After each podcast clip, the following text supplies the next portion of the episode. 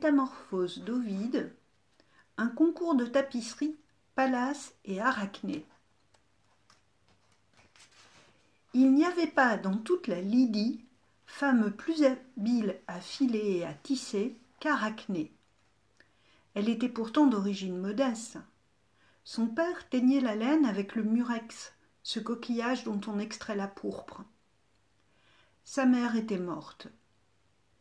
Arachné, la Lydienne, demeurait dans une petite ville, mais elle était célèbre dans toute l'Asie mineure.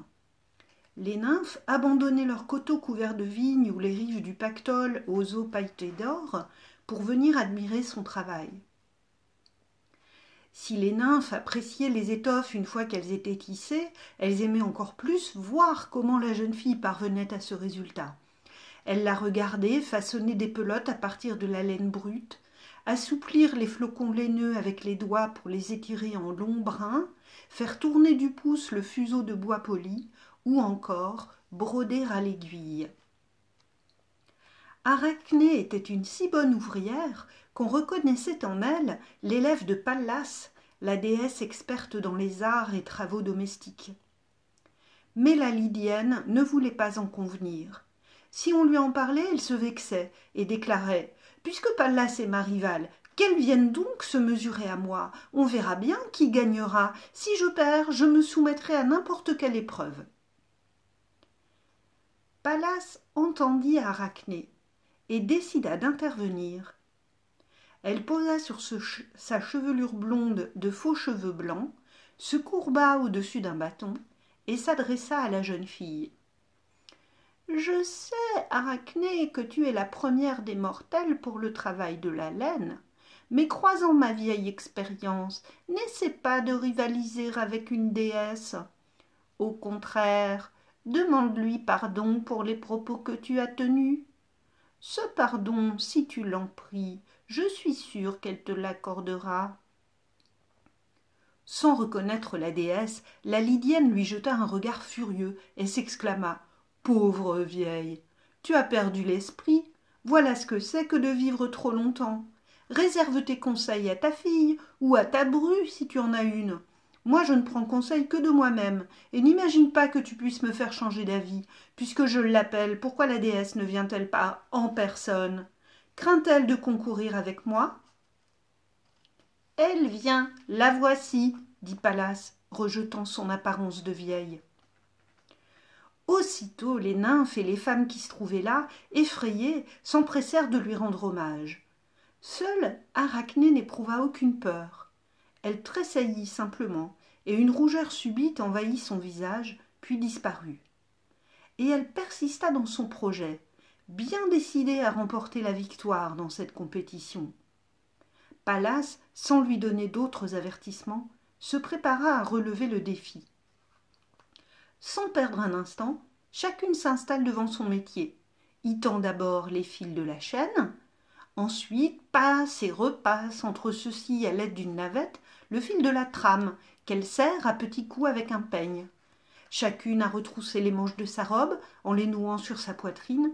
Chacune fait voler au-dessus du métier ses mains agiles et dans son ardeur au travail oublie sa fatigue. Toutes deux se hâtent. Les fils qu'elles entrecroisent revêtent les couleurs de l'arc-en-ciel, des teintes douces au ton foncé, et la pourpre comme l'or s'y mêle. Les tableaux qu'elles dessinent illustrent des histoires du temps passé. Pallas représente les dieux de l'Olympe, graves et majestueux, en deux groupes de six, de chaque côté de Jupiter, leur roi. Ils assistent, devant les fondations d'une grande cité, la future cité d'Athènes, au débat qui opposa jadis Pallas et Neptune pour savoir lequel des deux dieux donnerait son nom à la ville. Chacun des deux devait faire un cadeau. Celui dont le présent serait jugé le plus beau et le plus utile l'emporterait. Sur sa tapisserie, Pallas montre Neptune debout. De son trident, il frappe un rocher. Un cheval sauvage en jaillit, le don du dieu de la mer à la ville. Mais Pallas a une meilleure idée, car elle offre l'olivier. C'est donc elle, Pallas Athéna, qui donne son nom à Athènes. La déesse s'est peinte elle-même, armée d'un casque et d'un bouclier.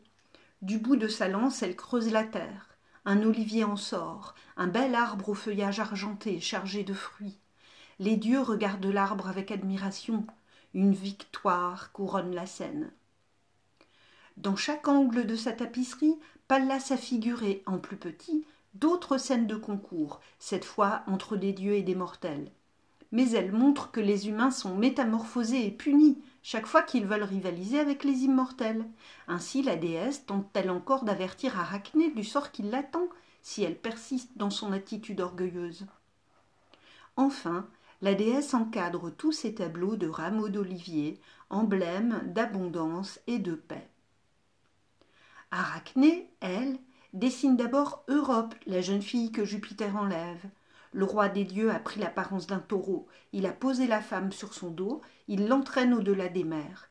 L'art de la Lydienne est si grand qu'on se croirait devant un taureau véritable et devant les flots de la mer.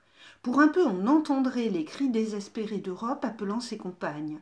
On la verrait ramener peureusement ses pieds sous les bords de sa robe, de peur d'être éclaboussée par les vagues. Mais Arachné ne s'en tient pas là. Elle représente encore Jupiter, sous les formes diverses qu'il a empruntées pour séduire mortels ou déesses, tantôt aigle, tantôt satyre, pluie d'or, flamme, berger ou serpent, ensuite paraît Neptune à l'aspect changeant, tour à tour taureau, bélier, dauphin, cheval, puis Phébus, lion ou épervier, ou bien paysan ou berger, Bacchus devenu grappe de raisin, et Saturne devenu cheval pour donner naissance au centaure. Une bordure légère, fleurs et branches de lierre entrelacées, met un dernier point à l'ouvrage. Vraiment, devant une œuvre aussi parfaite, personne, pas même Pallas, ne peut trouver à redire. Pleine de dépit, la déesse guerrière, Pallas aux cheveux blonds, se précipite sur la toile de sa rivale et déchire avec sa navette les coupables amours des dieux.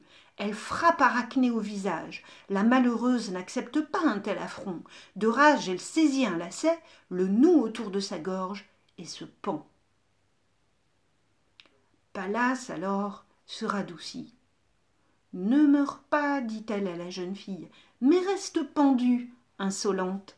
N'attends plus rien de l'avenir ta race entière subira la même peine, jusqu'au plus lointain de tes descendants. La déesse, avant de s'éloigner, asperge la Lydienne du suc d'une herbe empoisonnée. Aussitôt, les cheveux d'Arachné tombent, et son nez, et ses oreilles.